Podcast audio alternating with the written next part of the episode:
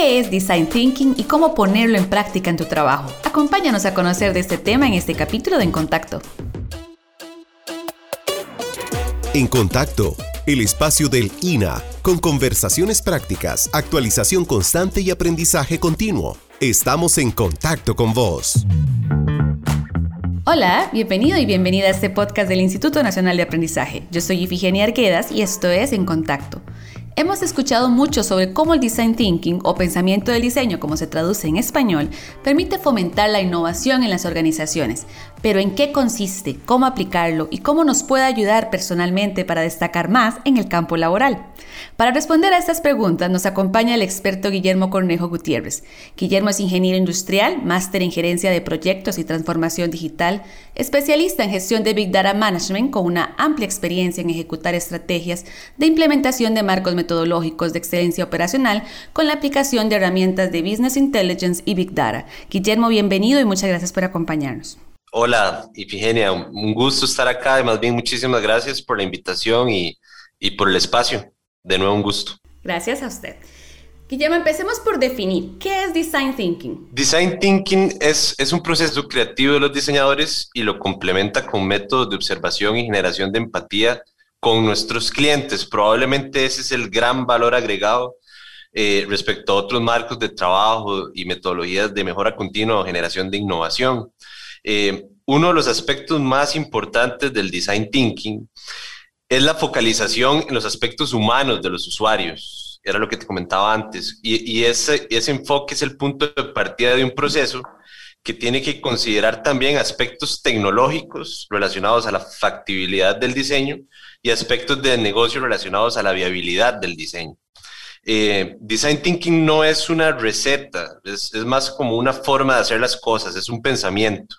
Eh, se basa en la actitud de búsqueda, experimentación y trabajo en equipo eh, para generar cientos de alternativas para solucionar un problema o generar innovación de nuevo dependiendo las necesidades de nuestros clientes. Guillermo, ¿y en qué áreas de trabajo se puede utilizar este tipo de herramientas? Creo que esa es una de las grandes ventajas que tiene la metodología o el marco. Se puede utilizar en cualquier área de trabajo, sector o industria. Realmente lo que necesitamos es un cliente final, ¿verdad? Ya sea interno o, o externo, y un proceso. Y prácticamente cualquier cosa se puede conceptualizar mediante entradas y salidas, por lo cual el design thinking es aplicable a, a cualquier área de trabajo. ¿A quién beneficia básicamente? ¿Beneficia al cliente, beneficia a la empresa, al al empleado, así como por, sí mismo, ¿verdad? También. Yo diría que a todos, eh, pero, pero tal vez voy a, voy a construir un poco más eh, la, idea. Creo que el, el, beneficiario directo definitivamente es el cliente, ¿verdad? Pero por ende nos beneficiamos todos como organización. Si tenemos un cliente satisfecho, nosotros a lo interno también estamos siendo exitosos desde un punto de vista de gestión. Entonces, respondiéndote y tratando de articularlo un poco mejor, eh, el cliente definitivamente porque se asegura que le estamos entregando un producto o un servicio que se basa en un diseño que responde a sus necesidades.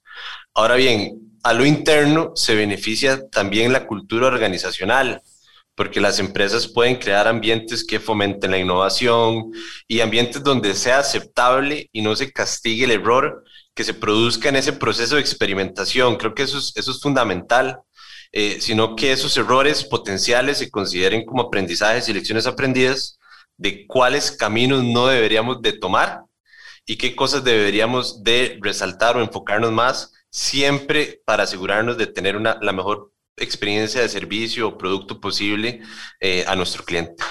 ¿Y qué perfil deben de tener las personas que se desarrollen en esta área? A veces cuando hablamos de estos temas uno piensa, no, es que yo no soy creativo, eh, y ya por eso cierro la, la puerta, ¿verdad? De, de, este tipo de oportunidades. Y son cosas que tal vez podemos desarrollar si tenemos un poquito más de conocimiento. Totalmente. Y de hecho, creo que diste en el clavo porque eso es, es parte de los conceptos y, y, teorías que se tienen que, que estudiar cuando uno empieza a hablar de estos temas. La creatividad no, es, no son características o rasgos con los cuales nosotros naturalmente nacemos como individuos o seres humanos. Es decir, lo podemos aprender y hay distintos marcos, metodologías. De hecho, el design thinking es un proceso muy lúdico. Eh, trata de, que sea eh, procesos donde incentivemos la, la, creatividad, generemos muchas ideas eh, hace mucho reto a los espacios tradicionales de trabajo que probablemente crean esas cajas negras donde es difícil que la creatividad eh, salga a flote. Y hay distintas técnicas como estructura liberadora otras que nos pueden ayudar a que nosotros podamos ser más creativos en el proceso. Creo que también es importante, hay, una variable que tiene que ir de la mano con la creatividad en estos tiempos de transformación digital especialmente, que es relacionado a los aspectos tecnológicos. Entonces creo que es importante también entender. Yo siempre cuando hablo de esto con alguien y, intento explicarlo, el, el fin no es ser experto. Realmente nosotros no tenemos que ser expertos en tecnología. Nosotros tenemos que entender cuáles son las funcionalidades detrás de esa tecnología, eh, para así poder aplicar esas funcionalidades y las características especiales en ese proceso de, creatividad e innovación. Si no lo entendemos, nos vamos a encontrar muchas veces en situaciones donde queremos inventar el agua tibia y tal vez no es necesario. Entonces creo que es, importante y, son temas que se pueden aprender y desarrollar definitivamente. Un poco ahí va la teoría de que todo está inventado a ver, ¿verdad? No, no es necesariamente tener, pero sí la posibilidad de tomar riesgos y de tener las oportunidades de, decidir este, y crear básicamente y tener espacios para innovar también en, el lugar de trabajo. Totalmente. Nosotros tenemos como líderes o, o design thinkers, ¿verdad? Tenemos que asegurarnos de que ese ambiente seguro se dé dentro de la cultura. Las empresas que han sido muy exitosas manejando estos marcos de trabajo son empresas que realmente han hecho esos, esos ajustes en su entorno laboral eh, podemos hablar de muchísimas, eh, Airbnb, Google, Microsoft, eh, Uber, etcétera. Creo que son empresas que han entendido el concepto detrás del fomentar la creatividad en todos los colaboradores. Entonces, crear ese ambiente seguro donde no se satanice o no se castigue el error, sino que más bien lo veamos como un proceso natural dentro de la experimentación es fundamental. Y creo que no se puede lograr generar una cultura enfocada en servicio, en el diseño del, del servicio las mejores experiencias posibles para nuestros clientes si no fomentamos ese ambiente. ¿Y cuáles son esas etapas del design thinking o bien cómo crear un proceso de design thinking? El, el, design thinking teóricamente se compone de cinco etapas, ¿verdad? Entonces las vamos a revisar, pero a mí siempre también el, el abordaje es tratemos de buscarlo tratemos de entender el design thinking como un marco de trabajo complementario a otros marcos de trabajo que también existen. A, mí siempre me gusta tratar de encontrar lo mejor de todos los mundos, marcos o metodologías. Yendo a la parte teórica, esas cinco etapas empiezan por la generación de empatía, es la primera etapa. ¿Y qué es empatía? Básicamente es entender qué piensa, qué dice, qué siente y qué hace nuestro cliente. Esa es, la primera etapa. Hay distintas herramientas que se pueden utilizar en ese proceso, pero lo que yo les acabo de escribir es un mapa de empatía, por ejemplo. También hay mapas de viaje del usuario y algunas otras que se pueden aplicar ahí. Una vez que nosotros entendemos y generamos empatía, necesitamos definir el problema, que sería la segunda etapa, que se denomina definición. Eh, necesitamos entender cuál es la situación actual y eh, también necesitamos delimitar el alcance. El design thinking se puede utilizar para muchos enfoques. Generalmente los dos en los cuales más se utiliza es la innovación, ¿verdad? Generar, nuevas ideas y también resolver problemas dentro de un proceso creativo. Entonces necesitamos definir el, problema y el alcance. Esa sería, la segunda etapa. La tercera etapa es la de idear. Y aquí es donde el proceso creativo tiene que salir a flote. Y, de nuevo, como lo mencionábamos antes, hay distintas técnicas y marcos que nos pueden ayudar a generar eh, esa, esa, creatividad dentro de un proceso lúdico que sea divertido y que realmente nos ayude a, abrir esas cajas que, que, a veces estamos, están cerradas y es difícil abrirlas. El, cuarto paso, y, y, esto es un que particularmente a mí me genera mucho valor, es el del generar prototipos, que es eh, la generación de prototipos es fundamental porque nosotros antes de salir al mercado con un producto solución que probablemente tenga un costo alto asociado, necesitamos entender si realmente está respondiendo a las necesidades de nuestro cliente. Hay distintos tipos de prototipos. Hay desde los más complejos, ¿verdad? Hasta los más sencillos como un mapeo de proceso un mapeo de proceso donde yo me siento con Ifigenia como mi clienta y empiezo a definir cuáles son las actividades, tareas, las cuales se compone su proceso, cuáles podríamos eliminar, cuáles podríamos mejorar y le presento, Ifigenia, esta es la propuesta de solución, este es el prototipo, antes de yo ir a hacer los ajustes. Esa sería la cuarta etapa. Una vez que mi cliente acepta esa solución, vamos a la última, quinta etapa que se denomina evaluación. Y es donde yo empiezo a tomar retroalimentación, utilizando encuestas y algunas otras herramientas, ¿verdad? Eh, que me ayuden a entender si mi cliente está satisfecho o no con la solución creada. Eh, creo que transversal a este proceso, a estas cinco etapas, de nuevo quiero enfatizar mucho el hecho de que tenemos que hacer una preparación previa relacionada a los materiales, al equipo que vamos a utilizar, el espacio tiene que ser adecuado y definitivamente la actitud de las personas que vayan a participar en el proceso.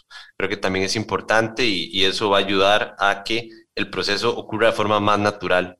¿Qué tan realista sería decir que esto lo aplica la mayoría de las empresas? O sea, o en realidad es, es algo que está ahí en camino todavía. Yo diría que es, una muy buena pregunta. Depende. desde mi experiencia, que ha sido básicamente en empresas transnacionales, yo creo que, siempre, hay un, siempre hay un sentido de generación de innovación y hay un muy buen enfoque a responder de forma eh, eficiente y efectiva a las necesidades de mi cliente.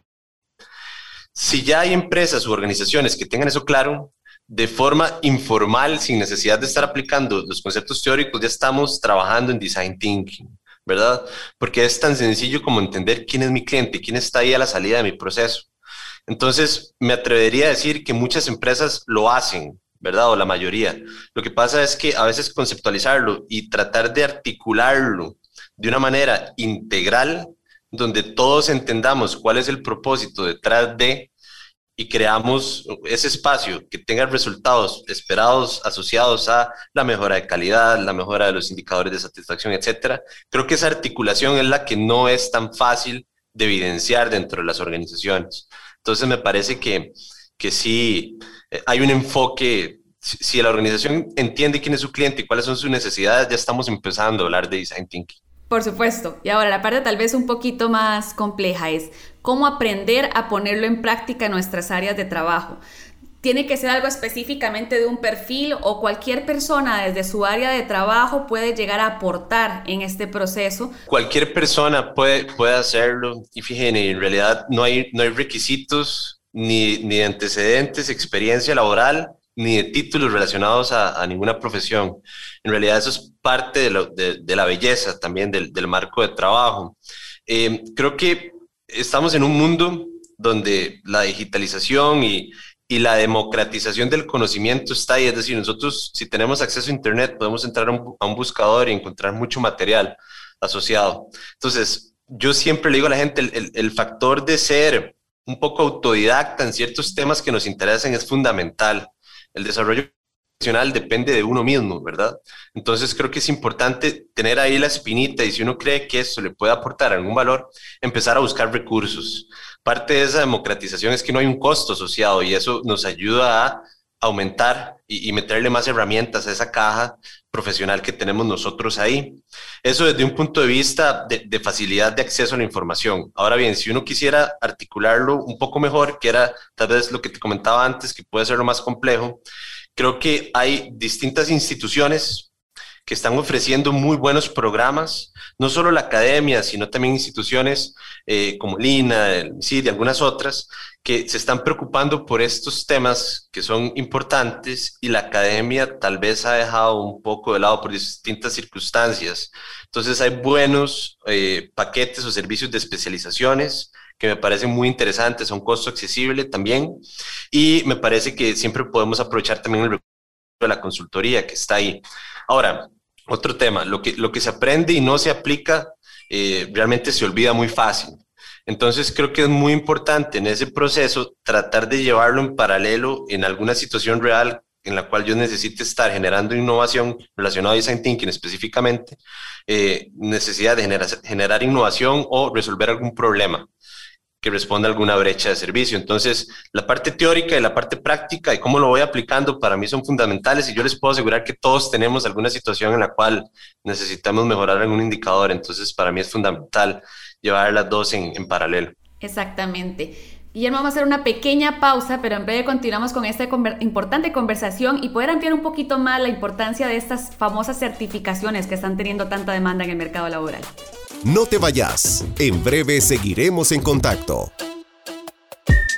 Los espacios de trabajo que no están organizados restan productividad, pueden provocar desaciertos y brindar un mal aspecto a nuestros clientes, a diferencia de tener un espacio de trabajo limpio y organizado.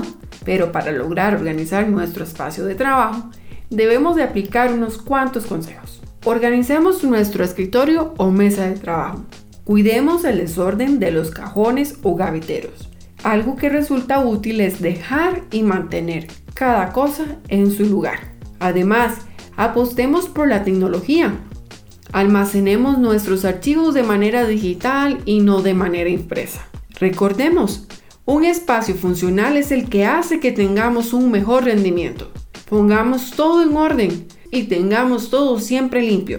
Sin duda, con estos consejos, nuestro día laboral fluirá mejor.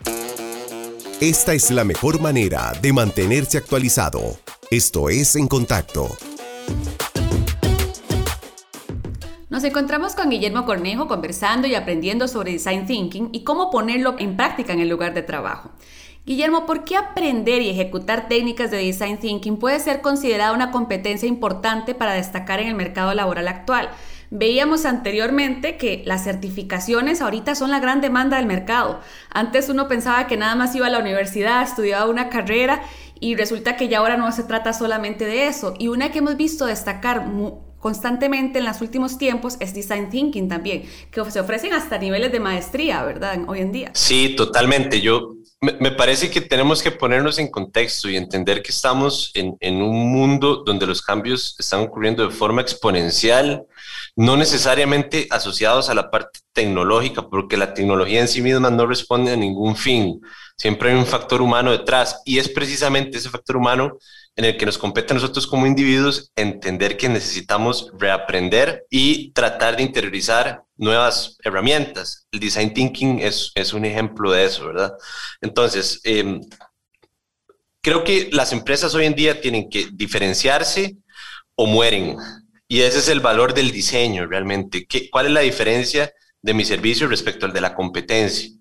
Y siempre surgen dos preguntas de forma natural en, ese proceso de diferenciación. La primera pregunta es, ¿cómo pueden las empresas sistemáticamente innovar en un escenario donde las expectativas de retorno sobre la inversión son de corto plazo? Probablemente esos son los golpes de realidad que tenemos en la mayoría de las organizaciones crear los ambientes probablemente no sea tan complejo, pero ese retorno de la inversión en función de lo que yo estoy haciendo sí tiene plazos importantes, en muchas, en muchas ocasiones hasta agresivos, ¿verdad? Entonces, la primera impresión es que este problema se, se, escuda o yace en la cultura organizacional, ¿verdad? No podemos generar innovación de forma sistemática si no tenemos una cultura fundamentada en comportamientos asociados a la generación de innovación, siempre teniendo en, en mente que necesitamos responder de forma eficiente y eficaz a las necesidades de nuestros clientes. Ese es el primer punto en el cual eh, por el cual hace sentido hablar de design thinking, ¿verdad? Ayuda a crear esos comportamientos dentro de la cultura organizacional. Entonces, una vez que respondemos esta pregunta, la segunda es, ok, ¿cómo ya creamos la cultura? ¿Cómo podemos romper esa inercia donde constantemente premiamos el éxito, pero castigamos el error, que era lo que comentábamos antes? Y ahí es donde esta metodología nos da esas respuestas no solo en la fase de, generar prototipos, ¿verdad? Y, tratar de, ver cómo podemos iterar de forma más rápida, retomar esa retroalimentación y hacer los ajustes, sino también en el hecho tan simple de entender qué dice, qué piensa, qué siente y qué hace mi cliente. Entonces, si nosotros, y, tal vez volviendo a aterrizar a las dos preguntas que yo estaba formulando, si creamos cultura y si logramos cambiar ese chip donde no solo premiamos el éxito, sino que los errores o, o, las experiencias que no sean tan exitosas las vemos como oportunidades de aprendizaje. Si logramos responder a esas dos preguntas, vamos a ser exitosos en la generación de innovación. Design Thinking nos ayuda a responder esas dos preguntas. Entonces, eh, me parece que eso es fundamental y por eso las empresas deberían de estarse preocupando y, y, las personas, nosotros como individuos, como profesionales, tenemos que estar también al tanto y, y preocuparnos por entender, más, más que preocuparnos, ocuparnos por entender de estos temas.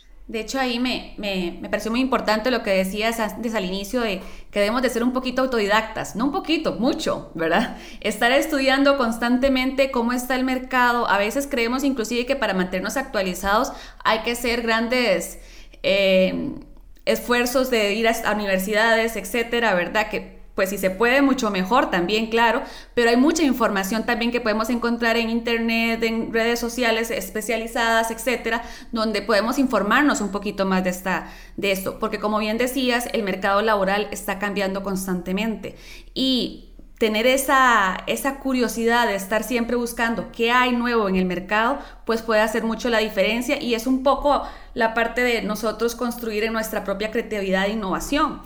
Y de hecho, ahí va mi siguiente pregunta, Guillermo. ¿Cuáles son sus consejos generales para lograr aplicar el design thinking en nuestro trabajo, promoviendo también nuestra creatividad personal y, y quitarnos de ese lado ese miedo a veces que tenemos a innovar también, verdad? Claro, qué, buena pregunta, Ifi. Yo creo que, vamos a ver, voy a tratar de, de mantenerlo lo más y lo más aterrizado a las realidades en las cuales vivimos los el 99% de los profesionales acá en Costa Rica. Entonces, yo, yo lo, lo, lo, respondería en dos, en dos temas fáciles. El primero es, y creo que esto lo he repetido varias veces a través del podcast, pero realmente es, es el enfoque fundamental de la metodología. El primer tema es entender quién es mi cliente. Okay. ¿Quién es esa persona, individuo que está a la salida de mi proceso y que está esperando algo de mí? ¿Verdad? Algo de esa, de, esa conexión de actividades, que es un proceso. Una vez que yo entiendo quién es mi cliente, ahora el segundo paso fundamental es entender cuál es la gestión enfocada al proceso que me permite resolver de forma eficaz las necesidades de mi cliente. Hay muchas formas de hacerlo. La más sencilla es un mapeo, entender cuáles son las actividades, entender cuáles son los roles específicos que tengo yo, mi equipo de trabajo, porque realmente no trabajamos, no trabajamos de forma aislada o individual, sino que somos un grupo de trabajo. Creo que si nos ponemos en contexto y tratamos de en el día a día constantemente estar pensando en esas dos cosas, quién es mi cliente y cuál es el proceso con el cual yo le doy el servicio, ya estamos aplicando design thinking. Eh, hay, hay, distintos niveles de madurez y por eso obviamente hay, uno, uno entra y los comprende y los entiende, pero si tuviéramos que categorizarlos, ese sería el nivel cero, ¿verdad? Ese sería el, el inicio quién es mi cliente y comprender cuál es el proceso que me permita a mí responder a sus necesidades. Si ya tenemos eso conceptualizado en el día a día, podríamos poner hasta una nota en los, en los escritorios y, pensar siempre y tenerlo muy presente, creo que ya estaríamos empezando a hablar de design thinking eh, de forma diaria. Debemos empezar entonces con la empatía, empezar a desarrollar esa, esa habilidad. Totalmente, sí. Y, a mí me gustan eh, enfocarnos en esos cuatro puntos a la de, hablar de empatía. ¿Qué siente, qué piensa, qué dice y qué hace? ¿Verdad? Creo que esos son los cuatro, las cuatro preguntas que nosotros tenemos que responder y de esa forma nos vamos a asegurar que estamos generando empatía con nuestro cliente. Totalmente. Guillermo, y un poco en su experiencia y en su conocimiento en estos temas, ¿qué hace que un colaborador sea tan importante para una empresa en esta misma línea de cualidades y habilidades que usted está mencionando, con el fin de ver cómo las personas pueden lograr ser más y ser más competentes para el mercado laboral. Yo creo que tal vez probablemente estamos en, uno de los tiempos de mm, modernos en el cual las características humanas, y, y, quiero enfocarme en el enfoque humano porque estamos hablando mucho de tecnología en muchos aspectos, automatización de procesos, etcétera, eh, yo creo que, que las cualidades humanas relacionadas a la creatividad son fundamentales. ¿Por qué? Porque si estamos creciendo de forma exponencial en muchos campos, las personas tenemos que tratar de mantenernos en ese crecimiento, ¿verdad? Y la única forma es recapacitar. en inglés es retooling y reskilling, ¿verdad? Y, y, creo que es, es un tanto difícil hacer la traducción literaria, pero es reaprender y, tratar de, conocer de nuevas herramientas de forma constante. Yo creo que esa constante no va a desaparecer. Eh, me parece que es muy importante que lo tengamos claro y que lo, que lo interioricemos como profesionales y como individuos que probablemente nos queda mucho tiempo más productivo en, nuestros distintos roles. Entonces, me parece que eso es Eso es fundamental. Qué importante eso que acaba de decir y precisamente no hace muchos capítulos del podcast hablábamos de eh, la automatización del trabajo, del futuro del trabajo y muchos de los temores que la gente tiene precisamente eso, ¿verdad? De que vienen los robots por nuestros trabajos, por así decirlo, ¿verdad?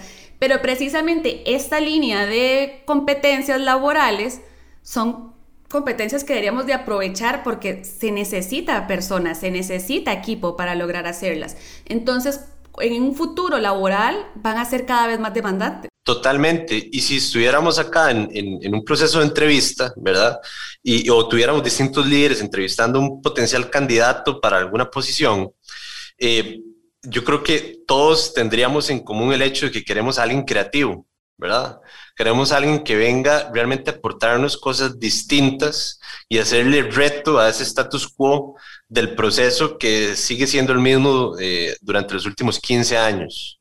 No puede ser que no estemos tratando de entender desde ese enfoque de factibilidad y viabilidad que mencionaba al inicio, cómo podemos mejorar lo que estamos haciendo hoy en día, ya sea aplicando tecnología o cosas distintas no podemos realizarlo. Un robot no va a venir a hacer eso por nosotros, al menos de momento, porque eh, de nuevo eh, vamos, vamos avanzando mucho en el tema de aprendizaje de máquinas y algunas otras cosas, generación de algoritmos, pero por el momento va a ser difícil que nosotros tengamos acceso a, máquinas o robots que vengan a generar esa, esa creatividad. Y es donde el enfoque humano sigue siendo muy importante. Eh, cómo nos enfocamos en incentivar la innovación y la innovación es el proceso de generar ideas que resulten en algo tangible, ¿verdad? El solo hecho de generar ideas por generarlas es creatividad, pero cómo yo convierto esa idea en algo tangible que me dé un resultado es realmente cómo se genera la innovación. Creo que las personas, los individuos, no, no somos los responsables de hacer eso. Guillermo, ya mi última pregunta sería, con base a esa experiencia y es las certificaciones que usted conoce que son más demandadas en el mercado laboral, ¿cuál sería ese consejo final que usted le brinda a las personas que nos están escuchando, ya sea que estén estudiando o empezando a especializarse en un área de trabajo, para estar en boga en, en, en la actualidad con el mercado laboral, conociendo estas certificaciones que dan tantas oportunidades? Claro, es una muy buena pregunta también, Ifi. Yo creo que tenemos que tener claro que estamos, estamos en una, le dicen la cuarta revolución industrial. Eh, los países del primer mundo ya van hasta por una quinta. Nosotros vamos en Latinoamérica, lamentablemente, a veces muchas, en muchas ocasiones un poco atrás. Esa cuarta revolución industrial está relacionada a la transformación digital, ¿verdad? Y es cómo cada vez más es más fácil, hay, mucho, hay mucha facilidad de acceso, ¿verdad? Se ha democratizado mucho el conocimiento y también se han abaratado mucho los costos. Probablemente si yo hablo de automatización de procesos en el año 2005, muy pocas empresas tenían la oportunidad de generar robots que lograran automatizar ciertas actividades dentro de sus procesos. Nosotros a veces conceptualizamos robots como, como en las películas, ¿verdad? Y un robot es un software, realmente, que yo instalo en mi computadora y que lleva los clics de forma automática, me descarga programas y hace ciertas actividades transaccionales que hace una persona detrás del ordenador, ¿verdad? Entonces, en ese mundo de transformación digital y, entendiendo que los cambios van sucediendo de forma exponencial, los marcos de trabajo también van cambiando. Y no tenemos que asustarnos, eso, eso ha sucedido a través de toda la historia de la humanidad. Probablemente en el siglo pasado uno de los cambios más abruptos fue Ford con su línea de producción, ¿verdad? Masiva, en línea, donde todo era genérico y en ese proceso se automatizó mucha parte de esa producción. Eh, los temas de automatización de procesos no son nuevos, son muy viejos y datan de los 60, 70, ¿verdad? El aprendizaje de máquinas es también data de esas fechas en realidad. Yo creo que hoy en día lo que viene a hacerlo exponencial es el hecho de la facilidad de acceso a estas herramientas. Si yo ahorita empiezo a buscar en cualquier eh, buscador en Internet, yo podría hacer un robot ya en mi computadora por medio de un trial de 30 días sin ningún costo y probablemente la misma, la misma herramienta ahora es muy intuitiva y yo no necesito ser un experto en programación. Yo ahora nada más arrastro actividades y en mi computadora, sin tener conocimiento de tecnología, sin ser un programador y sin tener mucho dinero para invertir, yo podría estar haciendo un robot. Eh, si eso lo estamos diciendo en, en, agosto del 2021, yo ahorita no sabría qué podríamos estar haciendo en agosto del 2023 o 2022, no nos vayamos tan lejos. Entonces yo creo que es importante tener eso claro. Y, y, si lo tenemos claro, vamos a poder ir entendiendo cómo el mercado se va comportando y qué temas realmente generan mucho valor, ¿verdad? Entonces tampoco receta mágica, es difícil que yo les diga, estos son los temas que usted debería de estudiar, especializarse en los próximos cinco años. Yo más bien le diría, esté constantemente entendiendo qué está pasando, tanto en el entorno micro como en el entorno macro, ya sea de su organización o del sector en el cual usted se desarrolla, y en función de ese entendimiento empiece a analizar dónde hace sentido esa, esa capacitación y, y, aprendizaje de nuevas herramientas o marcos de trabajo. Guillermo, y para las personas que quisieran tener más información de las consultorías y además información que compartas respecto a este tema, ¿dónde le pueden seguir? Claro, me, pueden buscar en el, en el, perfil personal de, de LinkedIn, eh, me pueden encontrar como Guillermo Cornejo Gutiérrez, por ahí me pueden contactar sin ningún problema o también podrían escribirme a este correo electrónico que sería guillermo arroba betabe, que sería con, con dos Bs, ¿verdad? B-E-T-A-B-E-C-R.com y ahí también será un gusto, me pueden contactar y, conversamos y analizamos de potenciales posibilidades de trabajo. Guillermo, muchísimas gracias por habernos acompañado y ayudarnos a comprender más este tema del design thinking y realmente las competencias laborales que está demandando el mercado laboral. Un placer y, Figenia, un gusto y, y, estamos a la orden. Muchas gracias también a vos por escucharnos. Le esperamos el próximo martes en un nuevo capítulo de En Contacto, el espacio del INA sobre actualización constante y aprendizaje continuo para el trabajo. Todos los martes tendremos un nuevo episodio para seguir en contacto con vos. En contacto